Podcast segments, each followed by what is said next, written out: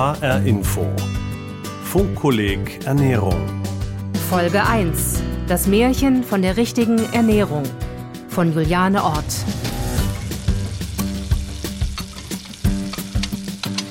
In der Küche von Paleo-Koch Manuel Schneider in Mainz. Man könnte auch sagen Steinzeitkoch. Denn genau das ist die Grundidee hinter der sogenannten Paleo-Ernährung. Kochen und essen wie die Menschen in der Steinzeit. Genauer gesagt der Altsteinzeit, dem Paläolithikum. Wir werden heute Zucchini-Nudeln machen.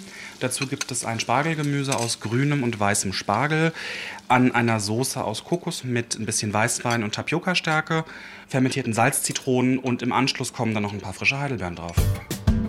Die Zutaten stehen schön angerichtet und fertig portioniert nebeneinander parat. Steinzeitküche sieht eher nach moderner Kochshow aus. Trotzdem alles absolut paleokonform, sagt Manuel Schneider. Wer sagt uns denn, dass gewisse Zutaten, wie wir sie heute haben, gewisse Grundnahrungsmittel in einer anderen Form nicht damals schon vorhanden waren? Wir wissen, die Aubergine früher sah ganz anders aus als heute. Die Aubergine als große Frucht, wie wir sie heute kennen, war früher eine ganz, ganz kleine. Aber wir gehen davon aus, dass die Möglichkeiten, mit denen wir arbeiten, die Zutaten, mit denen wir arbeiten, wenn die gegeben gewesen wären, hätte man sich genauso ernährt. Welche Lebensmittel nun genau paleokonform sind, also der Ernährung in der Altsteinzeit entsprechen oder zumindest nahe kommen, darüber gibt es in der Paläoszene unterschiedliche Auffassungen. Dahinter steckt der Wunsch, sich möglichst natürlich und damit vermeintlich richtig zu ernähren. Haben wir alle Steinzeitmägen? Gibt es überhaupt eine bestimmte Ernährungsform, die dem Menschen in die Wege gelegt ist, die die Natur also für ihn vorgesehen hat?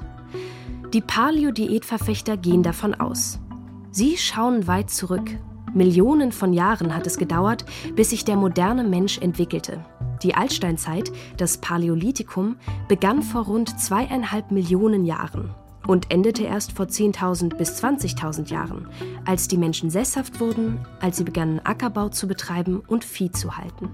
Millionen Jahre menschliche Evolution, weitgehend ohne Getreide und Milch und gerade mal 10 bis 20.000 Jahre mit. Im Vergleich ein Wimpernschlag. Gejagt und gesammelt wurde also quasi schon immer. Alles andere kam viel später dazu. So spät, dass sich unsere Körper darauf möglicherweise noch gar nicht richtig einstellen konnten und unsere Mägen evolutionstechnisch in der Steinzeit hängen geblieben sind. So die grobe Argumentationslinie der Paleo-Verfechter. Dazu später mehr. Aber jetzt wird erstmal weitergekocht, nach Paleo-Art. Manuel Schneider kocht zwar durchaus auch mal an einer Feuerstelle, hier schaltet er aber einfach den Herd ein. Natürlich ist Industrie, Strom oder Strom generell nicht paleokonform, aber da ich nicht den Luxus habe, einen Gasanschluss in der Küche zu haben, muss ich mich leider damit behelfen. Strom ist also notfalls zugelassen in der Paleoküche. Ansonsten sind erlaubt viel Gemüse, Nüsse, Körner, Samen, Saaten, Fleisch und Fisch. Viele Fette sind möglich, aber nicht alle. Und auch sonst gibt es so einiges, wovon der Paleokoch die Finger lässt. Gar nicht geht Soja, gar nicht gehen Hülsenfrüchte, gar nicht geht Getreide, gar nicht geht Lupin. Weil die Jäger und Sammler der Altsteinzeit, so die Annahme, die noch gar nicht kannten. Und auch weil das, nach Paleo-Lesart, Nahrungsmittel sind, die erst verarbeitet werden müssen, bevor der Körper sie verwerten und daraus Energie ziehen kann. Viele Hülsenfrüchte, zum Beispiel Kichererbsen oder Bohnen, sind roh verzehrt giftig für den Menschen. Eine Zucchini kann man dagegen auch roh konsumieren und der Körper kann die Nährstoffe nutzen, auch wenn sie den meisten in gekochter Form besser schmecken dürfte. Manuel Schneider spannt die Zucchini in den Spiralschneider und dreht den Hebel. Was sich da aus der Maschine windet, sieht aus wie grün-weiße Spaghetti in Spiralform. Das Ganze sieht aus wie eine Nudel, verhält sich allerdings nicht genauso. Ist ein bisschen weicher. Also al dente ist nicht. Die Spargel ziehen in der Pfanne vor sich hin und bekommen an einigen Stellen eine braune Färbung. So ein etwas ursprüngliches Aussehen ist in der Paleoküche durchaus beabsichtigt. Der Spargel als ungleichmäßige und natürliche Erdfrucht, Erdvariante ist nicht ganz gleichmäßig. Stellenweise ist er ein bisschen dunkler, stellenweise ist er ein bisschen heller. Aber das ist vollkommen normal, da wir ja nichts perfekt geformtes in die Pfanne gelegt haben. so etwas mit Bewegung, Wellen, Ecken und Kanten wird das durchaus auch mal ein bisschen anders aussehen. Also der Teller lebt schon durchaus durch Formen und verschiedene Varianten, die man so vielleicht nicht erwartet hätte. Der fertig angerichtete Teller kann sich sehen lassen. Die Grün-, Weiß- und Blautöne machen sofort Appetit. Die Basis bilden die Zucchini-Spiralen, darauf liegen die Spargel und dazwischen blitzen die Heidelbeeren auf. Und es schmeckt auch gut. Die Spargel sind sehr knackig und durch die dunklen Stellen leicht deftig. Die Zucchini-Nudeln sind ungewohnt weich und bekommen durch die Soße eine zitronig-säuerliche Note. Der Geschmack der Rezepte war es letztlich auch, der Manuel Schneider von der Paleo-Küche überzeugt hat. Außerdem hält er die Paleo-Ernährung für ökologischer, weil im Anbau der Lebensmittel weniger Wasser verschwendet und mehr auf gute Tierhaltung geachtet werde. Wenn er überhaupt Fleisch verwendet, nimmt Manuel Schneider gern Wildfleisch oder Fleisch von Weidetieren. Paleo-Küche gleich viel Fleisch? Diese Gleichung gilt bei ihm nicht. Unsere Vorfahren im Paläolithikum mussten sich ihr Fleisch erarbeiten durch Jagd, durch Treibjagd und da gab es halt nicht zwölf Monate im Jahr Wild, Mammut, Säbelzahntiger, was auch immer. Hatten sie nicht. Da musste gehaushaltet werden. Und dann hat man halt natürlich angefangen, auch natürliche Produkte zu essen. Da hat man angefangen, mal zu gucken, diese Pflanze dort sieht komisch aus, ich beiß mal rein, im schlimmsten Fall bin ich halt tot. Und diesen Erfahrungen haben wir zu danken, dass wir heutzutage essen können. Und wer überlebte und genug Nachkommen aufziehen konnte, also den Fortbestand seiner Art sichern konnte, hatte offenbar nicht die schlechteste Wahl bei der Ernährung getroffen. Aber was aßen unsere Vorfahren denn nun? Und wie finden Wissenschaftler das heraus? Hans Konrad Bisalski ist Ernährungsmediziner und war Professor für biologische Chemie und Ernährungswissenschaft an der Uni Hohenheim. Das wesentliche Werkzeug, was man hat, sind die Zähne von unseren Urahnen. Da gibt es Zähne, da sieht man enormen Abrieb. Da geht man davon aus, die haben harte Wurzeln und ähnliches verzehrt. Da gibt es solche, die sind sehr scharf, wie unsere Schneidezähne, sagt man, okay, die haben Fleisch zerreißen müssen und, und, und. Das ist die eine Seite. Die andere Seite, ich kann durch den Nachweis bestimmter Isotope in den Zähnen festhalten, ob die Ernährung vorwiegend pflanzlich, gemischt oder vorwiegend tierisch war. Klar ist, die Ernährung der Steinzeit gab es nicht. Ob die frühen Menschen vorwiegend Fleisch oder komplett vegetarisch aßen, hängt auch von den klimatischen und landschaftlichen Gegebenheiten ab. Und auch die unterlagen dem Wandel. Hans Konrad Bisalski hat als Ernährungsmediziner die Bedeutung der Mikronährstoffe für die Evolution des Menschen erforscht. Nahrung und aufrechter Gang. Während Makronährstoffe die Grundbausteine Fett, Kohlenhydrate und Proteine umfassen, bezeichnen Mikronährstoffe Vitamine und Mineralien wie Vitamin C, Calcium oder Eisen. Hans Konrad Bisalski beginnt seinen Rückblick mit dem Beispiel des Sahelanthropus chadensis, der am Tschadsee in Zentralafrika lebte, etwa sieben Millionen Jahre vor unserer Zeit. Möglicherweise gehörte er zu den letzten gemeinsamen Vorfahren von Mensch und Schimpanse. Es gibt dazu unterschiedliche Theorien. Vermutlich ging der Sahelanthropus chadensis aufrecht und er lebte in einem ausgesprochen reichhaltigen Ökosystem. Denn damals war der Tschadsee rund 100 Mal größer als heute und hatte ein flaches und sumpfiges Ufer, das ihm vielfältige Nahrung bot. Der saß in den Bäumen am See und Menschen waren immer am See. In den Bäumen war er geschützt, er war so ein Meter zehn vielleicht groß und dann hat er auf den Bäumen Blätter gefunden und Früchte. Ab und zu ist er runtergestiegen, an den See gelaufen, hat was getrunken, hat einen Flösselhecht gefangen, der da im Schlick lebt. Den hat er ganz verzehrt. Dann ist er wieder auf, zurück auf seinen Baum, weil da war er geschützt. Das heißt, er hatte das, was wir heute eine, würde ich mal sagen, vegetabil, also pflanzlich basierte Mischkost nennen. Gräser, Fische, Weichtiere und Algen aus dem See versorgten ihn mit einer Vielzahl von Mikronährstoffen. Und das trug offenbar dazu bei, dass der spätere Mensch sich zum aufrechten Gang hin entwickelte. Der Fischfang im Flachwasser begünstigte das. Hans Konrad Bisalski folgt damit einer These des Berliner Biologen Carsten Niemitz. Wenn man Fisch fangen will, dann geht das nicht so, dass ich ins Wasser springe auf alle Viere und gucke, ob ich irgendwo einen erwische, so wie das der Bär mit den Lachsen macht. Sondern ich muss ganz ruhig im Wasser stehen, manchmal eine Stunde und manchmal länger. Und das hat man wunderschön bei Orang-Utans beobachtet. Die stehen im Wasser und schlagen mit der linken Hand aufs Wasser und greifen mit der rechten zu. Und Carsten Niemitz hat das schön entwickelt, dass er sagte, der Mensch war viele Jahre auf den Fischfang angewiesen, auch noch vor zwei Millionen Jahren, als er dann mehr in die Savanne ging. Auch da war Fischfang, wie man heute weiß, noch ganz wichtig. Und das hat dazu beigetragen, dass er eben diesen aufrechten Gang beibehalten hat, sodass dann viele Entwicklungen, die dann später kamen, die diese günstige Körperhaltung ausgenutzt haben. Ja? Das heißt, für den Menschen war es ein Vorteil, dass er aufrecht gehen konnte. Neues Essen, neue Gemeinschaft. Vor zwei bis zweieinhalb Millionen Jahren änderte sich das Klima. Die Veränderung brachte starken Regen, aber auch große Trockenheit mit sich. Früchte und Beeren als Lieferanten wichtiger Nährstoffe wurden knapper. Die flachen Seeränder trockneten aus, wodurch der Abstand vom geschützten Waldrand zum See größer wurde und damit auch die Gefahren. Was hat der Mensch gemacht, der vor zwei Millionen auftauchende Homo erectus? Er ist in die Savanne gelaufen auf der Suche nach Futter. Und da hat er sicherlich Tiere gefunden, die er erlegen konnte. Es war aber immer gefährlich. Er musste aus seinem Wald raus. Das heißt, er hat die Tiere erlegt und jetzt kommt was ganz Entscheidendes. Er hat sie ganz verzehrt. Er hat die Innereien verzehrt.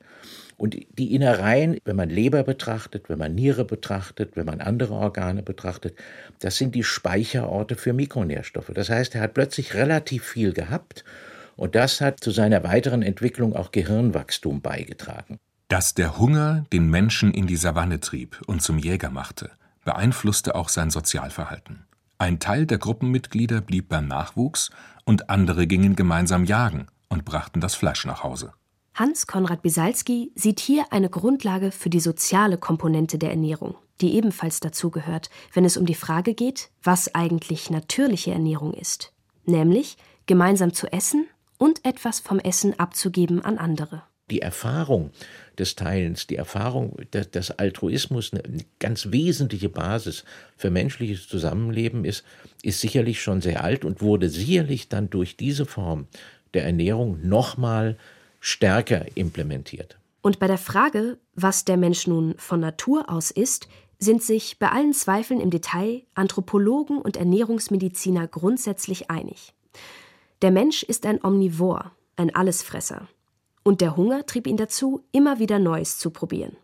So gelangte er an viele Mikronährstoffe, die er zum Überleben und zur Weiterentwicklung brauchte. Und was ist mit den Paleo-Anhängern, die nur Fleisch, Fisch und pflanzliche Nahrung wie Beeren oder Nüsse als natürliche Lebensmittel für den Menschen betrachten, Milch und Getreide dagegen als unnatürlich, weil, so das Argument, die 10 bis höchstens 20.000 Jahre Evolution seit der Sesshaftwerdung unmöglich ausreichen konnten, um den menschlichen Organismus auf diese Lebensmittel einzustellen.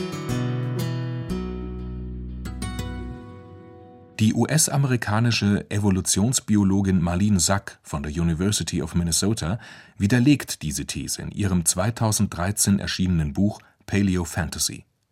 Sie zeigt, Evolution kann langsam, aber sie kann auch sehr schnell vonstatten gehen. Wenn die Eigenschaft, Milch oder Getreide gut verdauen zu können, sich als vorteilhaft erweist, kann sich das menschliche Verdauungssystem also auch über wenige Generationen hinweg anpassen. Und überhaupt, Evolution ist ja nie ein abgeschlossener Prozess. Es gibt diese Idee, dass die Menschen in der Evolutionsgeschichte an einem Punkt waren, wo ihre Körper mit der Natur um sie herum perfekt synchronisiert waren. Und dass wir dann irgendwann später auf Abwege kamen, ob durch den Beginn des Ackerbaus, durch die Erfindung von Pfeil und Bogen oder durch die dauernde Verfügbarkeit von Hamburgern. Aber das zeugt von einer falschen Vorstellung von Evolution. Gerade die Verträglichkeit von Milch, genauer gesagt des Milchzuckeranteils Laktose, ist für die Evolutions- und Verhaltensforscherin Marlene Sack ein faszinierendes Thema. Die meisten Europäer können als Erwachsene Milch verdauen, aber nur die wenigsten Asiaten. In Afrika gibt es große regionale Unterschiede, was die Laktoseverträglichkeit betrifft. Offenbar war oder ist es in einigen Weltregionen und einigen Gesellschaften evolutionär gesehen nützlicher, Milch zu vertragen, als in anderen. So hat sich die Laktoseverträglichkeit vor allem in den Gegenden durchgesetzt, in denen die Menschen begannen, Vieh zu halten. Und Vieh zu halten war wiederum umso attraktiver, je besser Milch vertragen wurde, sodass sich diese Entwicklungen gegenseitig verstärkten. Der deutsche Ernährungswissenschaftler Klaus Leitzmann beantwortet die Frage nach der natürlichen Ernährung des Menschen sehr präzise. Für ihn ist klar, der Mensch ist von Natur aus Pflanzenfresser. 20 Jahre lang war Klaus Leitzmann Professor am Institut für Ernährungswissenschaft der Universität Gießen und er gilt als wichtiger Begründer der Lehre von der Vollwerternährung. Zur Untermauerung seiner These vergleicht er die physiologischen und anatomischen Gegebenheiten des Menschen mit denen typischer Fleisch- bzw. Pflanzenfresser im Tierreich. Und da kann man dann sehr schnell feststellen, wenn man vergleicht, dass wir zum Beispiel im Speichel ein stärkeabbauendes Enzym haben, die Amylase. Es deutet darauf hin, dass die Stärke immer eine große Rolle gespielt hat, sonst hätten wir diese Amylase nicht. Auf der anderen Seite stellen wir fest, dass der Mensch nicht imstande ist, Vitamin C selber zu synthetisieren. Ein eindeutiges Zeichen dafür, dass wir in unserer langen Vergangenheit immer ausreichend Vitamin C zugeführt bekommen haben und das ist nur in Pflanzen enthalten. Also es deutet darauf hin, dass wir eine kontinuierliche, überwiegend pflanzliche Ernährung hatten. Und dann kann man weitergehen, man kann sich die Mundöffnung anschauen, äh, das Gebiss anschauen und weitergehend schaut sich den Magen an die Darmmuskulatur. Wenn man all diese Sachen zusammenträgt, dann kommen wir zu dem Schluss, dass wir weitaus überwiegend Pflanzenfresser sind. Von Natur aus. Das heißt, das wäre unsere natürliche Ernährung. Kommt Vollwert zurück? Klaus Leitzmann hat daraus persönliche Konsequenzen gezogen. Er ernährt sich seit vielen Jahrzehnten vegetarisch. Es gibt Untersuchungen, die zeigen, dass Vegetarier im Schnitt gesünder leben. Sie sind seltener übergewichtig und haben weniger Herz-Kreislauf-Erkrankungen, Bluthochdruck und andere sogenannte Zivilisationskrankheiten. Der genaue Zusammenhang ist allerdings umstritten. Und, um einen gesundheitlichen Effekt haben zu können, muss die vegetarische und auch die vegane Ernährung bestimmte Voraussetzungen erfüllen, sagt Klaus Leitzmann. Pflanzlich unterscheidet ja zunächst nicht zwischen Vollkornprodukten und Weißmehlprodukten. Und das ist ganz wichtig. Wir sollten viel mehr oder ausschließlich Vollkornprodukte verzehren und nicht Weißmehlprodukte. Der deutsche Markt erzählt uns etwas anderes. Mindestens 85 Prozent aller Getreideprodukte sind Weißmehlprodukte. Da sind ganz viele wertvolle Substanzen schon abgetrennt oder nicht mehr vorhanden. Außerdem äh, sollte man mit Zucker sehr vorsichtig sein. Zucker ist zwar ein pflanzliches Produkt, genau wie Alkohol und andere schöne Dinge, aber sie sind nicht gut für unsere Gesundheit. Also wenn man diese Dinge meidet, das weiße Mehl und den Zucker, dann hat man schon ganz viel richtig gemacht. Gilt übrigens auch für Fleischesser. Die sollten das auch tun. Auch wichtig in der Vollwerternährung, die Lebensmittel sollen möglichst unverarbeitet sein, also keine Fertigessen und ohne industrielle Zusatzstoffe. Lange Zeit war das selbstverständlich. Und Gemüse war deutlich erschwinglicher als Fleisch und Wurst. Die Industrialisierung, wachsender Wohlstand, Diätmoden, aber auch gesellschaftliche Entwicklungen haben das verändert. Täglicher Fleischkonsum und Fertigprodukte gelten heute für viele als normal. Die Arbeitswelten haben sich verändert. Die Menschen mussten auf Konserven oder vorbereitete Essen zurückgreifen, weil das äh, convenient war. Äh, Frauen sind berufstätig geworden und stellen sich nicht mehr jeden Tag hin und kochen äh, für die Familie. Dann ist es einfacher, Fertigprodukte zu verkaufen. Natürlich ganz stark getrieben durch kommerzielle Interessen. Da gibt es ganz viele Unternehmen, die sich überlegt haben, schon vor 200 Jahren, wie man große Mengen an Menschen versorgt mit Nahrungsmitteln. Und das hat sich ausgeweitet äh, zu einem Punkt, dass wir heute, wenn Sie in Supermärkte gehen, weitaus überwiegend Fertigprodukte finden. Ich würde sagen, 80, 90 Prozent der Regale sind gefüllt mit Fertigprodukten. Und die brauchen wir eigentlich nicht, zumindest nicht in diesem Maße. Das Etikett Vollwertkost ist seit seinen Hochzeiten in den 1980er Jahren aus der Mode gekommen.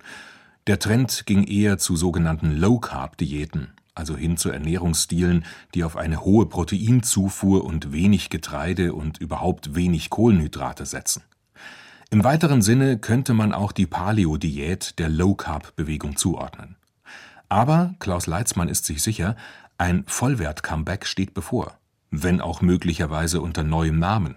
Clean Eating etwa, auf Deutsch wörtlich sauberes Essen. Im Prinzip sei das Vollwerternährung. Und in den USA sei heute viel von der Whole Food Plant-Based Diet die Rede, was man grob mit vegetarische Vollwertkost übersetzen könnte. Ein wichtiges Prinzip bei der Vollwerternährung ist ja möglichst wenig verarbeitet. Und dieses Whole Food Plant-Based ist ein Riesenthema in den USA. Es wird nicht lange dauern, dann wird es auch hier ein ganz großes Thema sein. Und das wird wahrscheinlich das Ende der Low-Carb-Diäten bedeuten. In wesentlichen Punkten sind sich die Anhänger vieler Gesundheitsernährungsstile einig. Von der Paleo- oder Steinzeitdiät über Clean Eating bis hin zur Vollwertkost. Mit frischen Zutaten selbst kochen oder auch mal Gemüse roh essen. Keine Fertigmahlzeiten, wenig Weißmehl, Fleisch und Zucker, viel Wasser trinken und in Bewegung bleiben. Und genau in diese Richtung geht auch der Konsens unter aktuellen Ernährungswissenschaftlern. Das bestätigt Gunther Eckert, wissenschaftlicher Beirat des HR Info Funkkollegs Ernährung und Professor am Institut für Ernährungswissenschaft der Universität Gießen. Gleichzeitig kann er verstehen, dass beim Verbraucher der Eindruck entsteht, es würden alle paar Jahre neue Ernährungsweisen propagiert. Manchmal hat man so ein bisschen den Eindruck, äh, das wird ein bisschen äh, ja, ins Philosophische gezogen und man ist immer auf der Suche nach der richtigen Ernährung. Aber man muss auch gucken, jeder muss für sich auch so den richtigen Weg und vor allen Dingen das richtige Maß finden. Das richtige Maß finden. In einer Zeit, in der wir, zumindest in der westlichen Welt, beinahe immer von Nahrung im Überfluss umgeben sind. Genau das scheint die größte Herausforderung der modernen Ernährung zu sein. Und eine, auf die uns die Evolution möglicherweise wirklich schlecht vorbereitet hat.